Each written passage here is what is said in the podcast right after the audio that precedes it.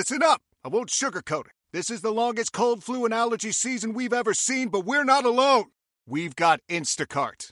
Sure, you may be a coughing snot faucet who just wants mommy, but you're not giving up! Not when cold medicine, fragrant herbal teas, and honey shaped like bears can be delivered through Instacart in as fast as 30 minutes! Now let's go win the sick playoffs! Daddy, I just want my soup. Oh, sorry, Sport. App says it'll be here in, in a few minutes. Hmm, Instacart for the win. Nobody puts baby in a corner.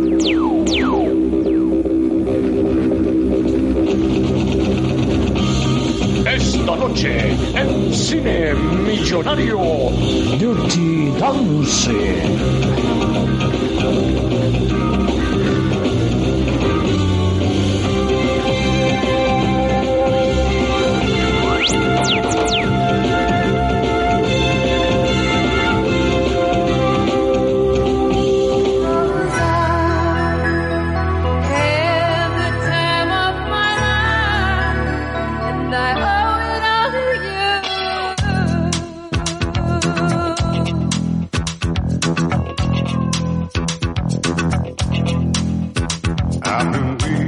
So long. Now I finally found someone to stand by me. Bueno, muchachos, yo les debo confesar que esta película yo no la había visto, Dirty Dancing, coño, todo el mundo me ha dicho que tenía que ver, que era un clásico básico, que cómo es posible que yo no lo había visto. Y bueno, la verdad que nos dimos a la tarea de verla aquí en su cine millonario y volvimos con un invitado de lujo, otra vez el señor Álvaro Mora. ¿Cómo estás, Alvarito? ¿Cómo te va? Tan sucio como mis bailes. Y caliente, di que estás caliente. Caliente y sucio, como me gusta bailar. ¡Qué horror! Entonces, bueno, esa es, como pueden escuchar esa risa ahí burlesca de fondo, nuestro invitado esta semana, señor Álvaro Mora, para hablar de Dirty Dancing, que, coño, trae tela, incluso podríamos hablar El, de pa- el Patrick Swayze venezolano, como me conocen por ahí. Sí, claro. bueno. Ahora vamos a pasar el perfil de Instagram de Álvaro para que así. Y aparte, eh, queríamos mencionar que, bueno, que a lo mejor estamos en- entre un miniciclo de, de películas de baile. Todavía no nos decidimos porque siempre está Flashdance, Footloose, eh, Dirty Dancing, obviamente. Estas películas que en mi cabeza se mezclaban todas y la verdad no las había visto. La lambada. La lambada, el baile prohibido. Esas películas que, coño, no me había metido en ese mundo y ahora que vi esta, coño, creo que podemos a- adentrarnos ahí, ¿no? Pero antes que nada, yo creo que vamos a empezar ya con nuestra clásica ronda de la nostalgia. La ronda de la nostalgia.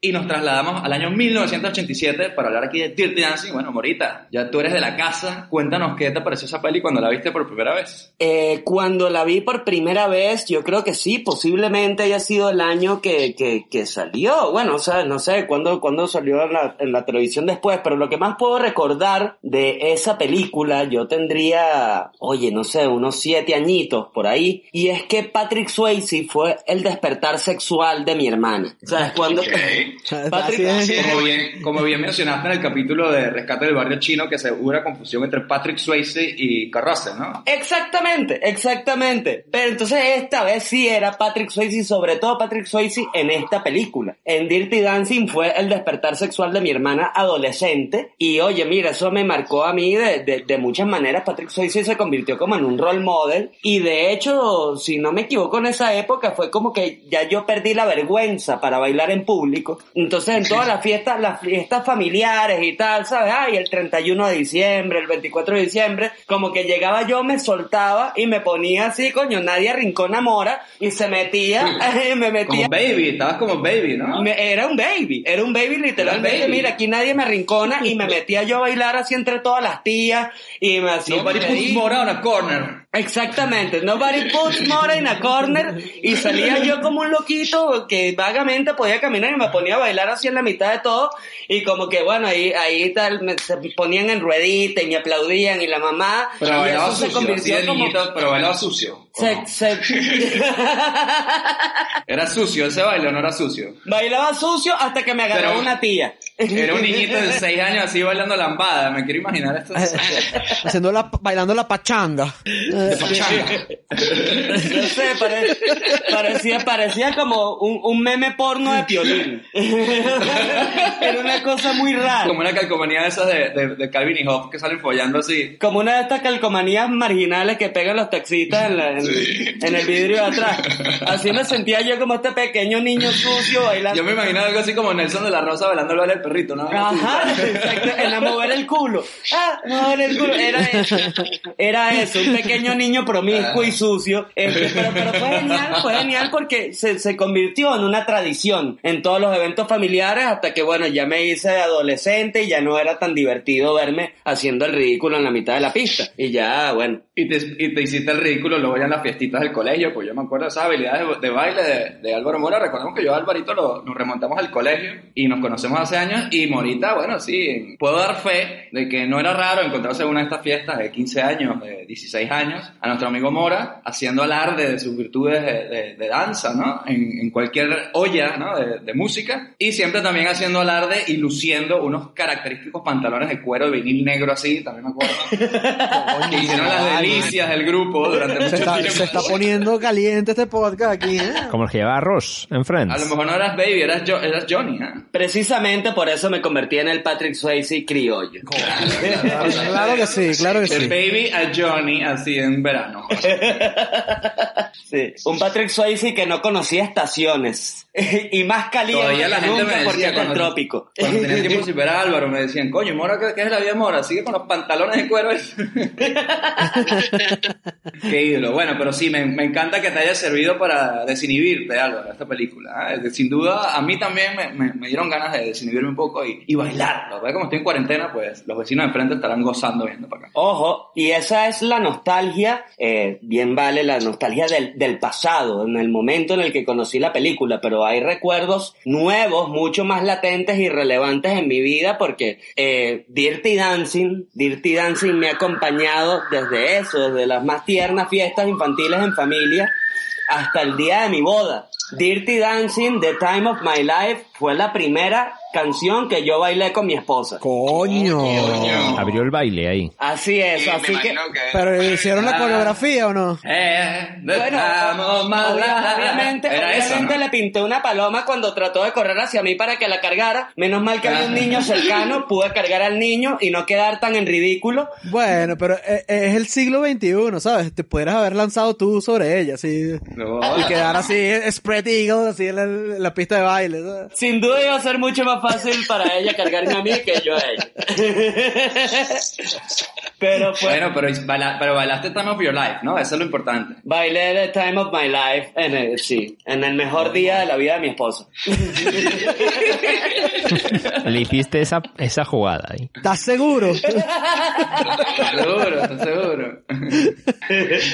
Ay, Dios. Eso es lo que dices tú, claro. Bueno, vamos a pasar ahora entonces, ya que estamos hablando de nostalgias, con nuestra siguiente ronda, que yo no sé si el resto de los panelistas aquí de su cine millonario habíamos visto la peli. Yo sé que yo, por mi lado, no tengo nostalgia porque no la vi, así que pasaremos de mí. Pero Robert, ¿tú cómo tienes con, con baile sucio ahí en España? Sucio. Sucio, sucio. El baile bien sucio. Sucio. Sucio. Sucio. Pues mira, el baile sucio. ¡Qué asco! El, el baile.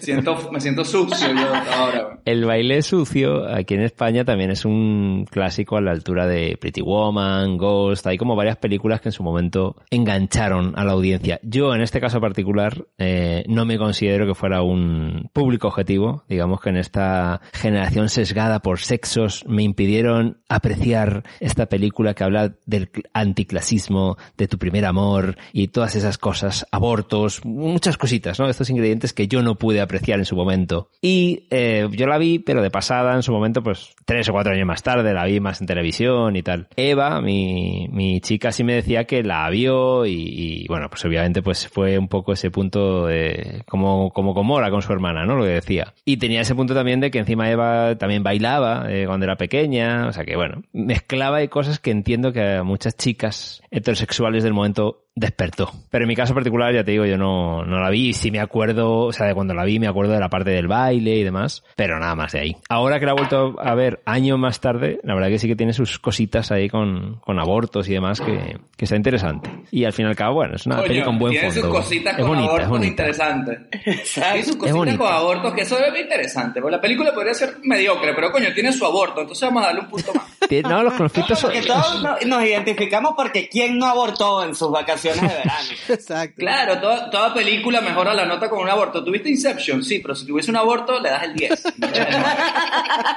Hablo del el, el conflicto social en su momento, años 60, o sea, la peli es del 80, pero años 69, ¿no? Era por ahí la peli. Bueno, interesante que ella metieses esa injundia, ¿no? En una película que si lo piensas no tendrías por qué meterte ahí. Sí, sí, sí. Baile, baile, primer que- amor, Sí, sí, sí, campamento, clase. ¿Por qué meter esa jugada? ¿no? Está razón, tienes interesante. razón porque yo, ya te digo, yo que no la había visto, no sabía ni siquiera que estaba ambientada en los años 60 y cuando ves ese tipo de cosas, así fuese en los 80 ya sería más tipo También. así como la peli esta de eh, Fast Time at Richmond High, esta que está bien harta y tal, ¿no? Pero esta peli en concreto sí que me parece que, que coño, que estaba tocando unos temas adrede, ¿no? Estaban sabiendo que estaban tocando unos temas Sí, peliagudos y no era una simple peli de mover el culo. No, y, y- y la, y lo tocan bien, porque normalmente esas tramas de aborto en las películas de los 80 y 90 siempre es como que estás matando a un bebé, eres una asesina, por puta, te pasó eso. ¿Sabes? Y aquí es como, coño, los tipos están como preocupados. Lo importante no, no es que la tipa está abortando, sino que la vaina salió mal y están Claro, como preocupados de, la, claro. de la salud de La la, tipa. salud. El papá, Sí, de la, sí, sí. El, el papá de la chama no está recho porque, porque la tipa abortó, sino porque pensó que Porque- Patrick Swayze era el que la había preñado y la había mandado con el carnicero ese, ¿sabes? Marico, el MVP de esta película es el papá, por cierto. Me hizo falta un palo de gancho. Pero bueno, Claro, lo- yo creo que hacía falta ver la escena porque recordemos que el papá no fue el que hizo el aborto, él fue a salvarla de un aborto mal Exactamente, sí, Eso es, que sí, lo sí. han hecho con Correcto. un gancho de ropa y con un batidor de esto de mano de manivela, pero eso no quiere decir que el padre no hiciese lo responsable, que es coño, mira, vamos a salvar esta vida, por mucho que no apruebe este tema. Ese señor es un santo. Claro, claro. ese señor es la gran víctima de toda esa película. Bueno, es un nombre que está fuera de lugar en ese tiempo. Con los cosas, le sobrepasa toda la realidad de, de su hija y del entorno de los jóvenes. Está como en siglo pasado. eh, Y claro, es una víctima de la generación pasada, puede ser, sí. Tú sabes el, el dineral que pagó ese hombre para llevar a toda su familia de vacación, para que venga un maldito profesor de baile a la desvirgarle a la niñita, a desvirgarle a la niñita, a obligarlo a, a, a practicar, ¿sabes? Como un aborto y una mamá y atender a una mujer abortada. ¿Sabes? Que no, qué, Sí, qué horror. ¿qué es eso? Yo vine de vacaciones, yo me vas a levantar a las una de la mañana a meterle mano a un aborto mal hecho, a remendar, a remendar No, y aborto. encima, encima la, la baby llega un- en una escena a, a- a donde está Johnny y le dice como que, es que mi papá es una, es una persona, no sé qué va, en el carajo le dice, no, no, no, tu papá es un héroe, huevón, o sea, Sí, verdad. ¿qué coño estás hablando? O sea, tú de, tu papá, ese carajo me salvó el culo vivo, estamos, éramos cómplices de un puto de homicidio prácticamente, si no fue tu papá. en cambio yo no valgo, yo no valgo nada. Dice, Ese señor está en ese maldito campamento descansando para poder volver a seguir salvando vidas. Claro. Ahora tú qué, tú tú sabes qué- que lo más qué jodido, ganas- ¿Con qué ganas va ese señor a operar a alguien más? A un corazón Y lo abierto. más jodido de todo, que el señor es odontólogo. Carajo abortando así gente, mira, mi amor, pero es que esto no era lo que yo... Pero dale, papá, algo sabrá. práctico, mi amor. Mi amor, yo, soy po- yo, yo trabajo en Dr. Scholl.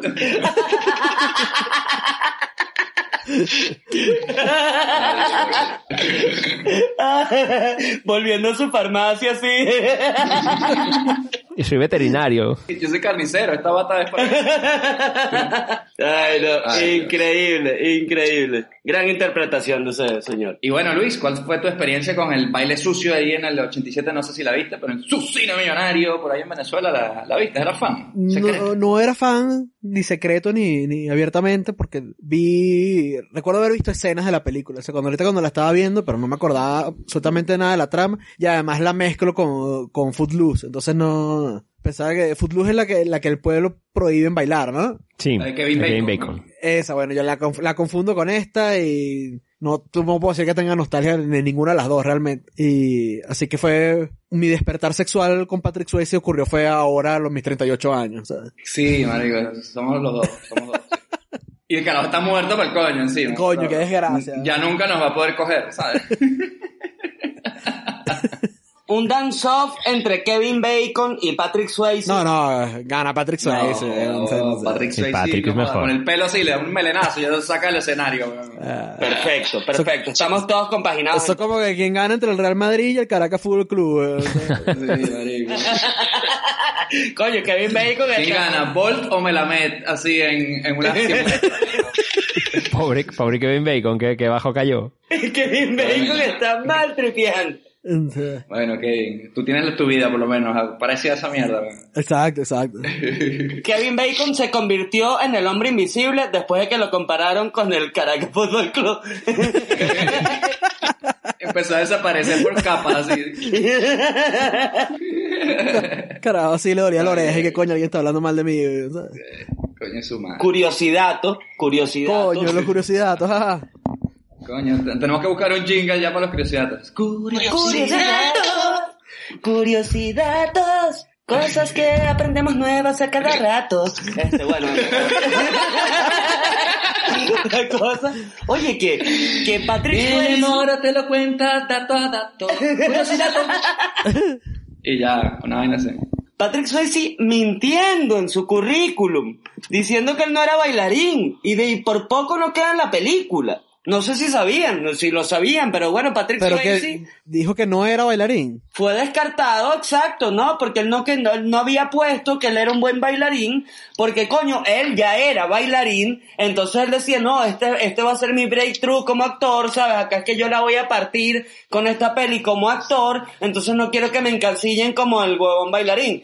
Este, entonces voy, ¿sabes? El, el, el- eh, el carajo había omitido, pues, o bueno, su agencia, no sé qué coño, había omitido sus dancing skills de este pedo. Que bueno, pues obviamente fue lo que le terminó dando el papel. Y es curioso porque Claro, el director... Tema una lesión también el tipo, ¿no? Como que Fidel Castro diga, no, a mí no me gusta ser dictador. O sea, no, no, no. Sí. No, no, hermano. Pero Fidel, ¿por qué no pusiste ahí en tu currículum dictador que te gusta, en, tu, en tus habilidades? Ah, no, no, no, es que quiero pasar esa, esa fase ya, esa etapa ya la dejé. No quiero que me encasillen en él como un No dictador. quiero que me encasillen. Ya dejé los habanos, dejé los puros, coño, pues también puedo dejar la, dictadu- la dictadera. Y es curioso porque el director sí quería bailarines pros porque ya había currado antes en una peli donde él no quería estar enseñando a ver si los actores aprendían a bailar, necesitaba bailarines. Y es curioso que no se lo yo- dijesen a Patrick ahí Yo en el supongo casting. es lo que pasó con, con Kevin Bacon, pues porque no me queda claro que él sea bailarín. Pero Jenny, Jennifer Sí, Grey era como una la bailarina bailarina. mediocre. La chama. La chama, la chama fue como una bailarina mediocre y en verdad ahí hubo unas dinámicas de, de literal, Grey, decir. de Sí, literal Patrick, sí, sí, sí, de literal Patrick Swayze medio enseñándole a, a bailar y cómo era la movida. Mira, te tengo un curiosidad, Mora, de- acerca de Jennifer Grey. Importante. Curiosidad. Importante. ¿Sabes que yo estaba viendo la... cada rato. Es bastante notorio que esa chama tiene una nariz, coño, prominente, ¿no? Aguileña, aguileña. Sí, un poco de cacatúa. Cacatúa nariz ahí. Resulta que la caraja decide, bueno, me voy a operar la nariz para tener una nariz más bonita. Y la primera no salió muy bien, la primera operación, la segunda, al punto que sus propios amigos no la reconocían. Coño, a los y Ernesto Weger ahí. Pero no, pero no quedó mal, sino que quedó tan cara común que la vaina le jodió la carrera después porque no la querían contratar porque no se parecía a la jeva de Dirty Dancing. Es como que Dottie Hoffman se ponga la, la naricita de, de, de- ¿cómo se llama? De Michael Jackson. ¿Cómo se llama este? Sí, una vaina así, ¿sabes? De hecho, ella sale en Friends. No puedes hacer eso. Ella sale en Friends y no nada que ver con esta tipa. Ella es la, ¿Y quién era en Friends? ella es Mindy. ¿Y quién es Mindy?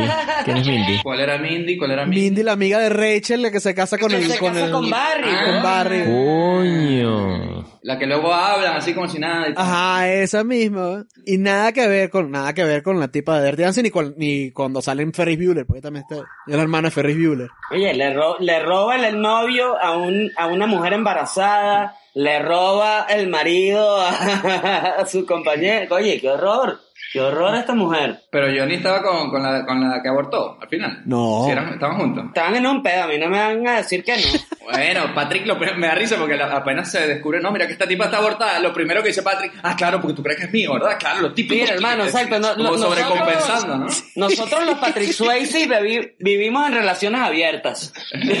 Coño, de hecho, este Patrick, este Patrick Swayze en particular, en algún punto, prácticamente admite ser un prostituto. Puto. O sea, Sí, sí, no, no, es un tema complicado porque me- lo admite, literalmente. Me meten, me, Abusan me de meten mí. dinero, y me meten dinero, me dan las llaves de su habitación. Y entonces, Huelen ¿qué voy a hacer bien. yo? Qué bola. Qué bueno, El bogue este lo agarran y bueno, estas cosas pasan. Sí, sí, es prostituto. O sea, Y estas mujeres huelen divino, además. Estas Sí, mujeres sí, huelen divino. ¿eh? Otra, otra cosa con la que me identifico yo con Patrick Swayze, porque tal vez ustedes no lo saben, José David sí, yo fui guía turístico en Los Roques. Y yo viví esa Ah, tortura. Yo viví esa tortura, que, que, la, que las turistas europeas y norteamericanas me objetificaran, me vieran como un pedazo de carne que podrían llevar a su habitación. Eso a mí me Qué Yo lloré. Yo, yo, más, Eso duele, eso duele, tiene que doler. en, en la milloneava vez que vi la película, me identifiqué demasiado con ese momento. Claro. Claro, Pobre- Pobre. Mora. Un minuto de sea un silencio. poquito más fea, tal vez no lo entiendan, pero coño, uno que...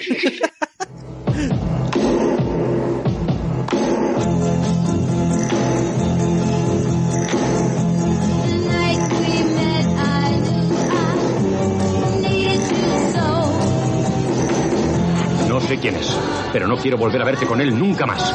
No te imagino contándole a tu padre que yo soy tu novio. Con mi padre es muy difícil, pero se lo diré. No te creo, baby. Ella le descubrió su nueva personalidad. Más vale que la dejes. Sé lo que me hago, Penny. Me da miedo todo. Me da miedo especialmente salir de este cuarto y no volver a sentir en toda mi vida lo que siento a tu lado. Lo que aprendieron el uno del otro es demasiado bueno para ser una equivocación.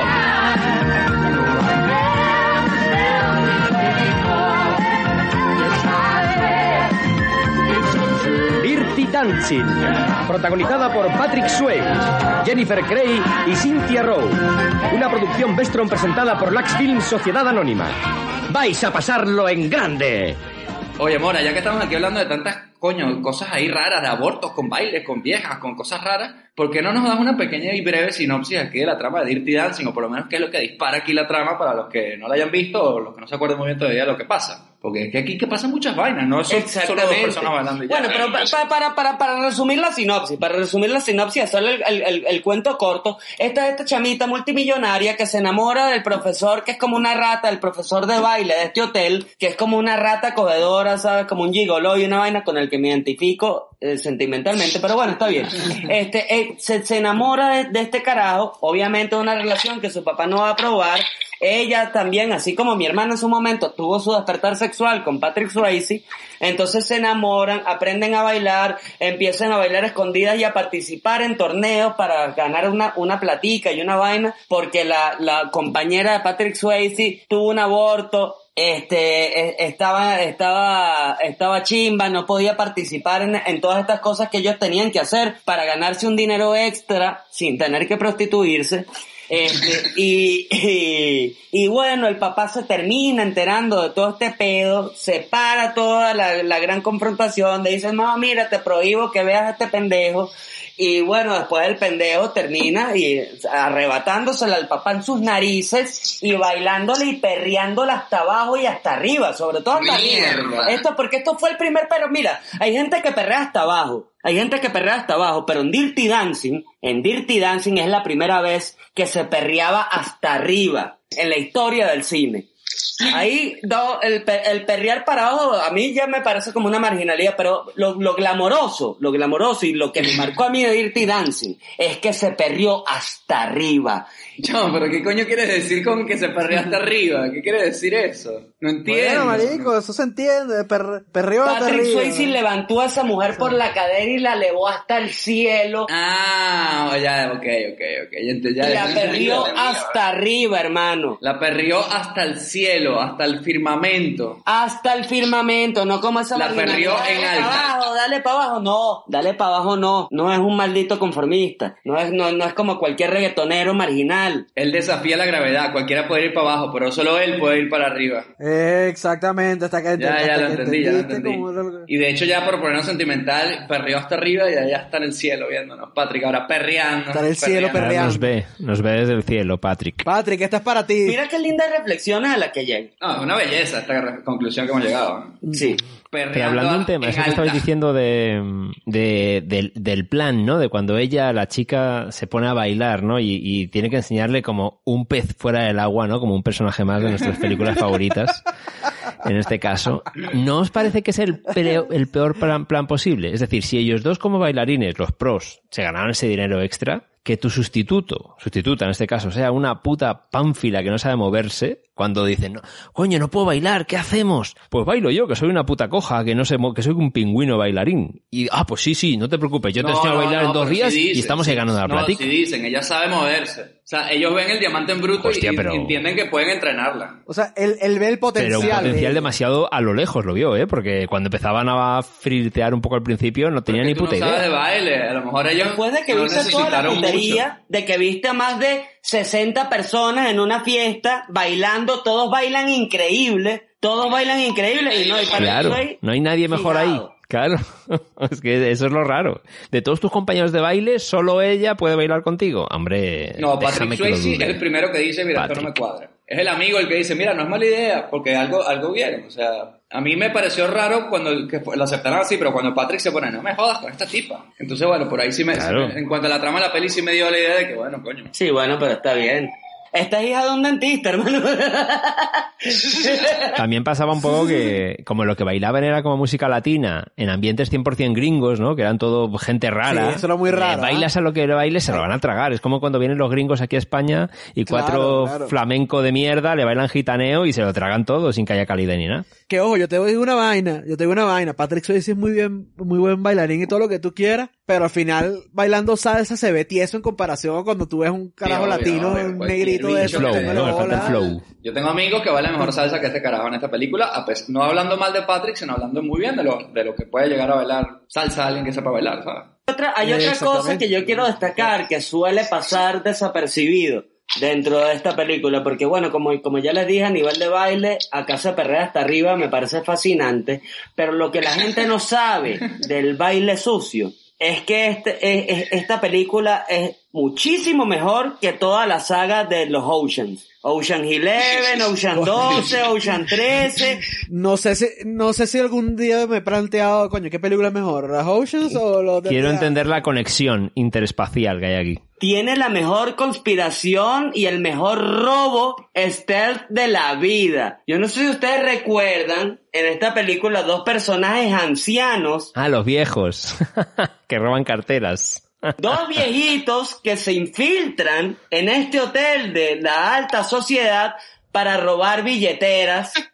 Sí, sí, sí, de Obvio, es, el, cri- es el puto crimen perfecto. Claro, Todo claro. este crimen perfecto pasa desapercibido por la maldita bailadera. Y por el sucio Los Bonnie and. Clyde viejunos. Ah, vale. Todo el baile era una trama para poder robar carteras, es lo que quieren decir. ¿no? Y yo estoy seguro de que estos viejos tienen algo que ver con que Patrick Swayze haya decidido reclutar a esta maldita mujer. Es posible. Sí, es sospechoso, es sospechoso, sí, sí, sí. Luego se repartían la platica ahí. ¿eh? Deleted Scene. Es una escena que se borró ahí de los viejitos diciéndole a Patrick Swayze, hermano, esta es la mujer, tú tal, encárgate que nosotros vamos a robar carteras y después te pagamos el aborto. Claro, y luego, y luego En, en general, el aborto chafa ese con el gancho y bueno. En general los viejos son como muy turbios en esta peli, porque el viejo que es el dueño del hotel es un personaje, me parece, súper turbio, ¿no? Pues, Y hay caras rarísimas. cuando está hablando con el, cuando está hablando con, lo- con los mesoneros, así me bueno, y ustedes se te tienen que coger a las sillas de los dueños, Sí, de los jueces, sí, se las cogen y, y- O sea, y- una vaina es que eso ¿qué se pasa, que eso pasara y que bueno, esa vaina están pasando y tal, y otra vaina es que el carajo les dé instrucciones a los carajos de hacer esa mierda, ¿sabes? se las llevan a caminar bajo las estrellas y no y- y- y- cálmate, Y otra cosa que, que está para discutir es las ínfulas de fama de este viejo, que sale en el, en el número musical al final del cierre del hotel cantando unas mamadas y una vaina. Ah, sí, sí, sí, sí, Sí, sí, sí, horrible, horrible. ¿Por qué Claro. tienes que venirte a robar el show? Ha estado toda esta gente ensayando esto, toda la maldita película. ¿Por qué te tienes que venir tú a, a cantar una mamada y que eres un viejo horrendo que nadie te quiere A nadie ver? le importa tu puto canto. Además tiene como un esclavo negro, ¿no? Tiene como un esclavo negro ahí. Yo quería hablar de esa vaina. ¿Qué El- me dicen del Casanova 90 que sale en esta vaina, tío? Kiko Mendive, 90, tío, sale en esta peli. Chico Mendive es, es increíble. Es como un A ese hombre le faltaba un buen bocata. Que le Un puto cadáver ambulante era ese pibe. Y, este, aparte de todas las frases que decía era como, yeah, mister. Yeah. Así todo Parecía con li- todo. liberado de Django, Era, era como ahí, parecía sacado de Samuel. L. Jackson en Oh, Django. but you más bien, put the people in the big house. You're not putting in the big house. y también recuerdo una vaina en la escena final, en el baile final, cuando estaba estoy bailando. seguro que ponían a bailar a ese negro. No, le da un infarto. Y La película era otra. Patrick Swayze como que me rindo, hermano. No, Sí. no puedo, no puedo dar esto. El negro baile, no, ¿tú crees que eso es un baile sucio? Sopa de caracol. No ¡Ey! Bueno, si ya iban a bailar la pachanga. pachanga? eh, de- ah, digo, cada- que las dos veces que dijeron pachanga en la película, risa, yo me cagué de la risa así de... Unos tambores ahí. Que- Marico, esos gringos se vuelven locos. la jeva Patrick Swayze se mete así en la olla y que taca, taca, taca. se la lleva y se la Oye, lleva. yo hubiese pagado final. buenos reales por ver a Patrick final el carajo se la lleva así, el- se la lleva por la puerta así en brazos así, y deja a todo el mundo en esa vaina atrás. weón. Se monta un perlane así y se va para el coño con la tipa. weón. Mira, pero ya hay, hay otra cosa que yo quiero rescatar a modo de curiosidad. to. Y porque, porque yo sé Curiosidad. Porque yo sé que hasta yo mismo, porque me he visto tan objetificado como Patrick Swayze, lo estoy objetificando. Pero si hay algo que quiero destacar es el temple de ese cabrón. Porque uno de los curiosidades es que el carajo grabando la escena, no, eh, para los que la hayan visto, y para los que no, por favor véanla, en la que Patrick Swayze está ensayando el baile sobre el tronco eh, arriba de un río. Sí. Ajá. Patrick Swayze insistió en el que no, él no iba a usar dobles de acción para esa escena. Él las iba a grabar él, tomando el riesgo, no, esta vaina se tiene que ver real. Ya, ya Patrick se metió en un pedo, bailando en el tronquito, se cayó al tronquito y se jodió la rodilla. Y le tuvieron que sacar líquido, ¿no? De la rodilla, creo. Le tuvieron que sacar el líquido a Patrick Swayze de la rodilla después de estar bailando en el tronquito como un pendejo y que, coño, Patrick, vas a cagar la película. No, tranquilo. Se tuvo, bueno, que, que, que tragar el orgullo. Y, y, y, hermano, hay una escena, hay una escena en el baile final, en el baile final, en el que Patrick Swayze salta de la tarima, o sea, pega, pega este brinco como un ángel grandioso desplegando sus brazos cual alas, como un- el ángel sucio del baile, y cae así, pum, y, y empieza como de pan, pan, pan, pan, ¿sabes? Como que a putearle a Esa es la mejor parte, la mejor parte. Es como que cuando brinca hacia el público y, y empieza a putearles y tal, para activar a todo el mundo. Sí. Yo estuve a punto de ponerme a bailar. Sí, también, No, un, un buen cierre, un buen o sea, cierre. yo me, sen- me sentí incluido dentro de esa escena. El maldito salto ese, Patrick Swayze lo tuvo que hacer con la rodilla recién vaciada de líquido. ¡Ah! Como unas 100 veces porque no terminaba de gustar, que coño, también el director bien hijo de puta ahí porque... Bueno, tiene que caer bien, culpa de él, ¿quién le manda? No, no, no, no, el director, bueno, yo creo que tratando de darle una lección, pero que hijo de puta, brother, sabes que el carajo tiene la rodilla rota y que no, brinca otra vez, no te viste lo suficientemente Es que no angelical. estamos grabando, no estamos grabando. Dice, no, Patrick, el copete te, quedó hacia la izquierda, quiero que quede hacia la derecha. Pendejo, tienes la rodilla fracturada, hermano. Coño, Patrick, mira, las últimas tres tomas no estábamos grabando, se nos olvidó, coño, ¿puedes hacer otra vez? Y aparte de eso, súmale la posible que pudieron tener. En la escena del lago, cuando estaban ahí ensayando que la levantaba él a ella, ahí parece ser que no hay primeros planos porque eh, estaban en octubre en un lago ahí en Wyoming, o donde coño sea, helados, y decían que tenían los, los labios morados de frío. Y por eso no hay un puto primer plano en esa escena, por ejemplo. O sea, que es una escena que es una película que les exigió, ¿no? A Patrick Swayze casi entrega, hubo entrega. hipotermia, pierde una pierna, le podía haber pasado de todo a este hombre ahí. Sucio, Pero sucio, fue fuerte y lo consiguió. Es una película, es un guion que fue rescatado de la basura, literal. Un guion que fue rescatado de la basura por una productora pitera, ¿sabes? Que, que decidió y que coño, o sea, yo creo que nuestra clave del éxito es, es agarrar estas, esto, to- cualquier mamada que haya rechazado Hollywood para, para nosotros triunfar, ¿sabes?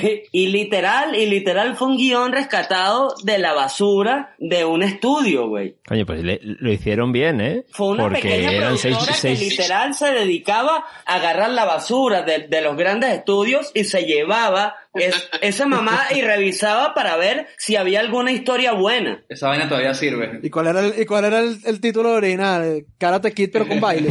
Una mamá así, una mamá así, es una, es una cosa increíble. Karate Kid con un aborto. Aborto más baile. Por eso no funcionaba. Ese elevator pitch no funcionaba. Descrito así, pues no despertó interés.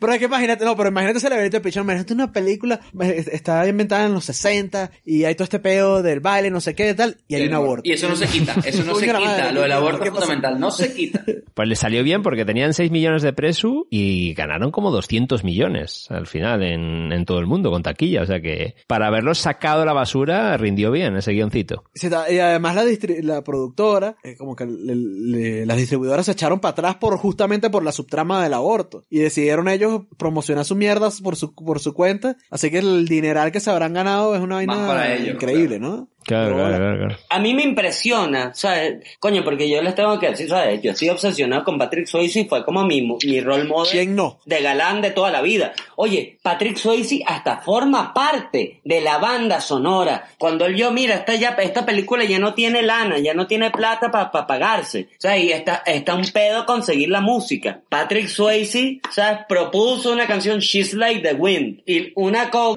coproducción de él con otro pendejo, ¿sabes? Pero que le interpreta a él y forma parte de, de la banda sonora, ¿sabes? Patrick Swayze salvando el día por todos lados, güey. O sea, como que soy bailarín, tu, tu, tu actriz principal no sabe bailar.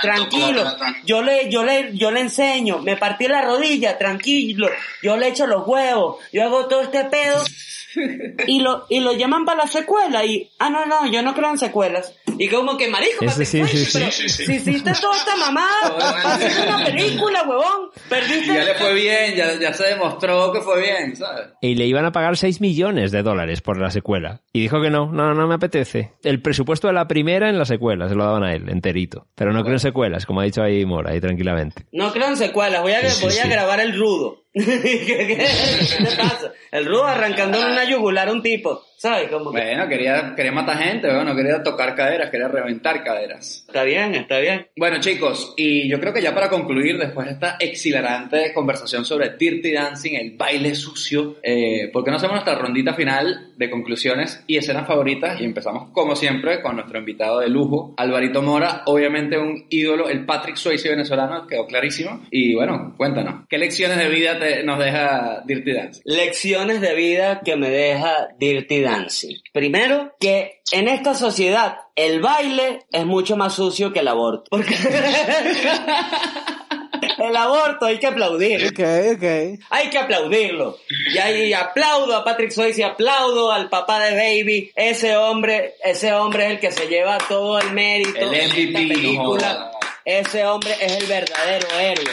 El verdadero héroe en esta película. El papá de Baby. Mi escena favorita. Mi escena favorita en Dirty Dancing, pues obviamente es The Time of My Life. El momento en el que él carga a Baby. eh, por todo lo alto, pues porque como ya lo he dicho, es la primera vez, hermanos, que uno vio un perreo hacia arriba. Perreando hasta arriba, perreando hasta lo más alto, perreando Hasta el firmamento. hasta el cielo, hasta el infinito y más allá. Ya basta de la marginalidad de perrear hasta abajo. Pero que son ustedes, por Dios, unos topos. ¿Qué maldición es esta? No, perren hacia arriba, las aspiraciones en alto. Esa es, la, esa es la moraleja que yo le quiero dejar a todo el mundo, que me dejó a mí en esta, esta película. Ese carajo dio su vida para que tú estés perreando para abajo. Amigas, amigos, todo el que está escuchando esto, perren hasta arriba. Ambicionen, ambicionen el perreo, bailen divino, bailen sucio, pero bailen para arriba. Le estás dando las pistas ya a J Balvin para su próximo tema, ¿eh? Coño, sí. Perreo hacia arriba. Perreo en alta. Bueno. Qué maravilla. Eso, eso ahora es, ahora es puro que si no te maman el culo, entonces que no mamen, Sí, ¿sabes? exacto. En cambio, Patrick Swayze tiene una un punto dignidad. en medio, ¿no? Coño, Vale. Patrick, pa- pa- Patrick Swayze es un perreador aspiracional. Sí, es, co- es como el Tony Robbins de la- del perreo. Eh, bueno, ¿por qué no vamos ahora con, con Robert? A ver si después de ese speech tiene algo que decir, lo, lo quiebra y le timbra la voz. Bueno, no, no, no sé si puedo añadir eh, algo ya con tanta altura, como estamos comentando. Pero yo quería hacer un breve paréntesis. Robert, aunque a mí me encantaría escucharte decir perrean hasta arriba porque sería muy gracioso. Ese es soundbite. Vale, vale, ahora hay que perrear, perrear hasta arriba, eso siempre, eso, Eso siempre. es. Pero obviamente, ¿qué vamos a hacer? Yo es. no, no puedo estar a la altura de, de alguien que lo ha explicado con, con tanta soltura y con eh, vivencias ¿no? que, que él pudo sentir cuando, cuando, fue esta persona que, que iban ahí con los guiris, se le echaban encima y todo esto era complicado. Yo en- entiendo la cercanía de, de Álvaro Mo- Mora con, con Patrick ahí en ese momento, claro está. Yo me queda lejos. Yo quería hacer, antes de, de- de mi No. conclusión, quería hacer un breve paréntesis para introducir el chisme turbio, ¿no? Que tenemos en esta película, que es que nuestra amiga Jennifer Grey, eh, Baby, fue la esposa que acompañó a Matthew Broderick cuando ambos dos atropellaron y mataron a una madre y a una hija en Irlanda. serio? Dios, coño. No era Sarah Jessica Parker, como habíamos dicho en nuestro capítulo de Godzilla. Este es el detalle. No fue ya Sarah Jessica Parker, fue Jennifer Grey. Lo he investigado, me he quedado en shock y he dicho yo, pero ¿qué pasa? Que Baby, Matthew ahí donde Broderick estaba el papá de Baby. ¿Dónde está el papá médico para salvarte de, ese- de esa cagada? verga. No fue. Jessica Parker. Jennifer Grey, junto con Matthew Broderick, asesinaron a una mujer y a una hija, madre e hija, en Irlanda, atropellados ahí. Por bueno, cierto- pero fue Matthew quien conducía. Ella- Ella fue partícipe de ese horror. Por cierto, Matthew Broderick no se ha comunicado con nosotros desde ese capítulo. Hemos dicho que nos escriba bien, para que le aclare, pero no, no se ha comunicado. Entonces, Le hemos ofrecido su derecho claro, a réplica, pero pero... Matthew Broderick, bueno, aquí seguimos esperando. Mira qué bueno el papá de Baby que hasta ahora lo mantuvo en secreto. ¿Cuánto, se- ¿Cuánto tuvo que pagar, vale, para que yo no me enterara? Pagó el aborto, eh, que no metieran en la cárcel a Matthew Broderick, todo. O sea que la, la rinoplastia no es tu peor secreto, Jennifer Grey. Ella es la protagonista esta semana de nuestro chisme turbio. ¡Chisme turbio! Vale. Turbio. Turbio. Entonces, bueno, pasado este, este mm, eh, feliz acontecimiento, yo me quedo con, con el, el final, sí, sí, la, la escena final, ¿no? Cuando empiezan a... Me hizo mucha gracia eh, el buen rollo, ¿no? Que da, el buen fondo, fuera las clases, nos mezclamos todos y ves a- al cast de extras bailarines de West Side Story porno mezclarse con gente viejuna extraña sacada de Teen Wolf, todos contentos, unas señoras que son lesborraras ahí, eh, la madre, la madre de medio ligando con el, con el gestor que decía en un futuro que iba a ser el dueño del, del campamento, ¿no? El chico que intentó ligarse a Baby, de repente se empieza a ligar con la madre de, de, de Baby. sí. Era todo un desparrame, hay una orgía, hay un todo vale ahí futuro, ¿no? Que pasaría en breve, supongo. Sí, o sea, en media hora más del final de la película, esa gente está follando una orgía enorme, obviamente. Como en el perfume, todo follando con todos ahí. El, el negrel este que habéis dicho antes, ahí arrimando patata Porque el con, con alguien. así en plan, esta es la Ese. mía. Ay, ay, ay. Alguien, querrá este, este miembro. Me hubiese encantado ver a Greno Will bailando.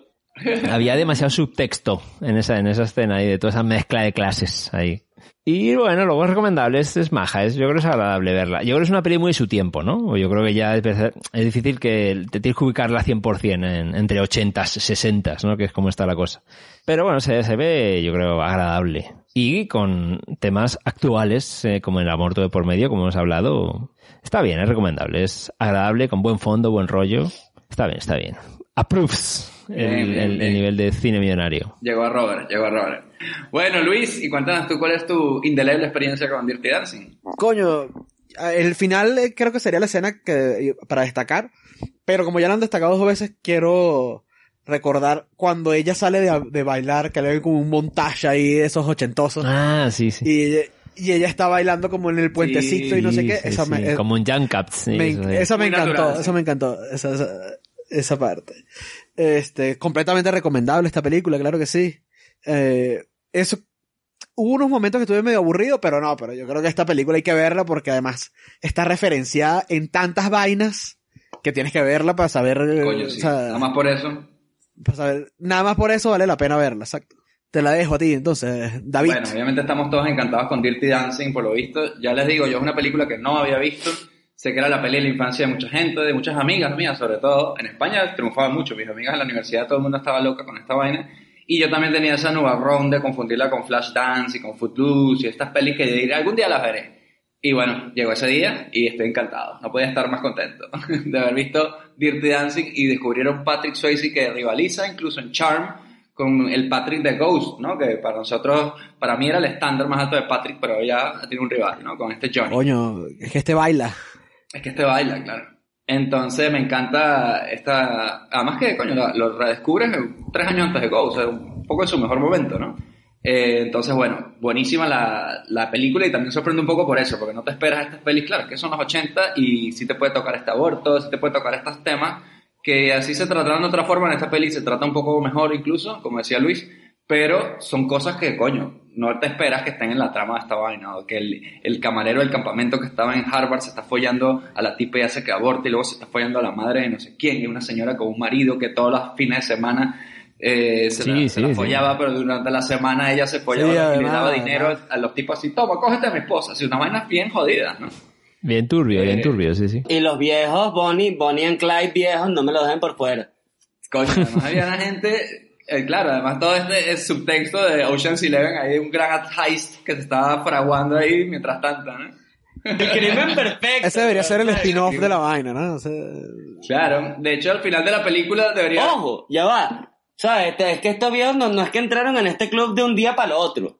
O sea, esta es una gente que lleva, 60 años quién sabe, desde los años 30, desde que se Sí, fundó ellos ese maldito... construyeron el club. De hecho, ellos cuando pegaron los ladrillos del club decía que esta vaina en 70 años va a rendir fruto. Los mayores accionistas de esa mierda. Y gracias, y gracias a su... Es que falta la escena final así eliminada, que es cuando los papás llegan a la casa y dicen, ¿dónde coño están todas nuestras cosas? Y los viejos ahí en un descapotable así, Kaiser Sose, ¿sabes? Se quitan una peluca, no eran viejos, eran unos jóvenes así. Papá, tengo que abortar el, el bebé de Patrick Swayze. Bueno, ya va, déjalo pago. Ay, coño, ¿y mi tarjeta? Mis cheques de viajero, ¿dónde están? Entonces, bueno, sí, sin, sin duda tiene escenas bien, bien turbias, así de esas cosas ricas, ricas que nos gusta, tiene un poquito de todo. Y bueno, obviamente el puro baile, hasta el que no le gusta el baile, cuando pasa esa escena final, que también la incluyo como mención favorita, así me repita, eh, es apoteósico, ¿no? Ese momento sí, ahí. sí, sí, sí. Y el gran momento, como dice Luis también, para hay que verla por cultura popular, cuando dice lo de Nobody puts baby in a corner. Nobody puts baby in a corner. Yo ya sabía esa frase, pero nunca la había visto en la Ajá, película. y dije, exacto. coño, esta es. Y dice como que, coño, a pesar de que Baby no estaba en ninguna esquina, Baby estaba en una, como al lado de una sí, columna. estaba en una esquina, huevón, estaba ahí ar- ar- ar- No, Sí, estaba en estaba arrinconada ahí. Estaba ¿no? como, Claro, No, no, estaba estaba como en una arrinconada. columna, esquina, columnita, no era una esquinita, una cosa. Bueno, No, pero ¿qué va a decir? Nobody puts baby en, en una esquinita de una columna medio rara ahí, huevón. Bueno, Luis, si quieres le preguntas a la guionista de la película que está de acuerdo conmigo que esa frase es absurda y realmente no era ninguna esquina. La frase no tiene mucho sentido, eso sí es verdad, eso sí es verdad. Ella misma dice que no tiene sentido y que no era ninguna esquina, sale en el documento. Frase que Patrick Swayze ha reconocido que no le gusta, ¿eh? Esa frase. Y quedó, ¿sabes cómo, cómo quedó? Quedó rankeada como que en una de las frases más importantes del cine, no recuerdo cómo es la mamá. Sí, Y en, sí, sí. en español, baby se llamaba baby o se llamaba que sin nena. Bebé. Ni hay ni idea. Ni, no, no me acuerdo, la verdad, y no puedo deciros. Como la, como la número 98 entre las 100 quotes del American Film Institute. Coño. Y esa frase, esa frase Patrick Swayze dice que no le gusta. Pero es que no ¿eh? tiene él sentido. No, la- no- es que la no le frase gusta él sentido, decirla. frase no Tú sabes No se que siente sí, a gusto esa, con esa puta esa es la frase. frase número 98, la número 97 es de la película venezolana Amaneció de golpe, que es cago y nos vamos. O Put the Cookie Down. Estaba en el 97, Put me the cookie también. down. No, esa es la 5, una mierda así. Entonces, bueno, eh, claro que recomiendo esta película. Como pueden ver, da mucho de qué hablar. Incluso si no la has visto, vayan a verla. Está en streaming. Y bueno, yo creo que solo nos queda despedirnos aquí de, de Álvaro Mora, que hace gala de su presencia una vez más. Y darte, por supuesto, las gracias. Y te esperamos, por supuesto, que de nuevo, esa risa de pájaro loco no puede faltar en millonario de vez en cuando, ¿sabes? Lo siento, hermano, no me has dicho que soy el Patrick, el Patrick Swayze criollo lo suficiente. Eres el Patrick Swayze criollo. Bueno, dale, chicos, recuerda que estaba en el contrato de Álvaro decir esta mierda. Cada quien tiene que decirlo. Eres el Patrick Swayze criollo. A ver, los demás. Pero para, para despedirme, me, me- me puedo despedir este, eh, de, de- de una forma digna. Lo dudo, pero inténtalo. Lo voy a hacer y lo voy a lograr. Y lo voy a lograr y me voy a, reivindicar y me voy a consagrar aquí mismo, hoy, como el Patrick Swayze criollo. Ya yo les confesé, muchachos, anteriormente que en mi boda no pude cargar a mi mujer, pero he estado entrenando. He estado entrenando y yo sé que esto es un podcast y que no lo van a poder ver, pero yo ruego que por favor confíen en mí. Confíen en mí y en mi esposa. Confíen en mí y en mi esposa y yo espero que José David por favor consiga la canción The Time of My Life y ponga este momento y aunque ustedes no lo vean y solamente lo escuchen, yo quiero que ustedes sean partícipes del momento en el que yo voy a cargar a mi esposa por primera vez y la voy a poner a perrear hasta arriba. Vamos. Eso va a pasar acá. Vámonos, coño. A ver, sí, el, el- Patrick Swayze venezolano. El Patrick ¿saben venezolano. qué? Nadie arrincona a mi bebé. Nadie arrincona a mi bebé, así que yo voy a llamar a mi esposa ahora mismo para recrear esa escena en este podcast. ¡Vamos! Y como lo prometido es deuda, aquí está mi baby Ana Paula. Vamos, mi amor. Muy ligera como una pluma. ¡Ay, aquí estoy cargando sus 85 kilos! 85. Menos. Réstele 40. ¡Ay, mi columna! ¡Ay, mi columna! ¡Ay, ay! Te has topado con el contestador de su cine millonario. Ahora mismo ni David, ni Robert, ni Luis te podemos atender. Si tienes alguna sugerencia y quieres que hagamos una película de tu infancia, mándanos un mail a cinemillonariopodcast.gmail.com También síguenos en nuestras redes sociales. Estamos como Cine Millonario Podcast en Twitter, Facebook, Instagram y YouTube. Tenemos un capítulo nuevo cada viernes en donde sea que escuches tus podcasts favoritos. Recuerda también que darnos 5 estrellas en Apple Podcast nos acerca cada vez más al dominio mundial. También puedes apoyarnos en Patreon para que tengamos con qué alquilar las películas en el videoclub. Deja tu mensaje después del tono. Bueno, y después de ver Dirty Dancing, ¿por qué no? Please, Luis, dime qué vamos a ver. ¿Te suena? Claro que me suena. Creo que te refieres a esa película clásica de cocaína llamada Footloose. Pie suelto. pues claro que sí, coño. Después de sudores, bailoteo, vamos a, su- a cocaína y bailoteo. Cocaína y bailoteo para todo el mundo. Después de sudor de culo de Patrick, vamos a sudor de pies. Footloose en nuestro miniciclo de baile que nos hemos creado aquí en su cine millonario. Después de hablar de Dirty Dancing y después de tener The Time of Our Life, pues vámonos a la siguiente fase. Vamos a buscar los 6 grados de separación con Kevin Bacon. Y la semana que viene aquí en su cine millonario vamos a hablar de Footloose. Y ya saben, lávense las manos, beban sus 3 litritos de agua al día y Legalicen el aborto, coño. abortos para todos, coño, que no son los 80, me cago en la puta madre.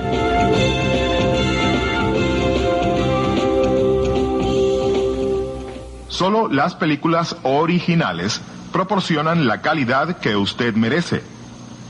No se deje engañar. Dígale no a la piratería.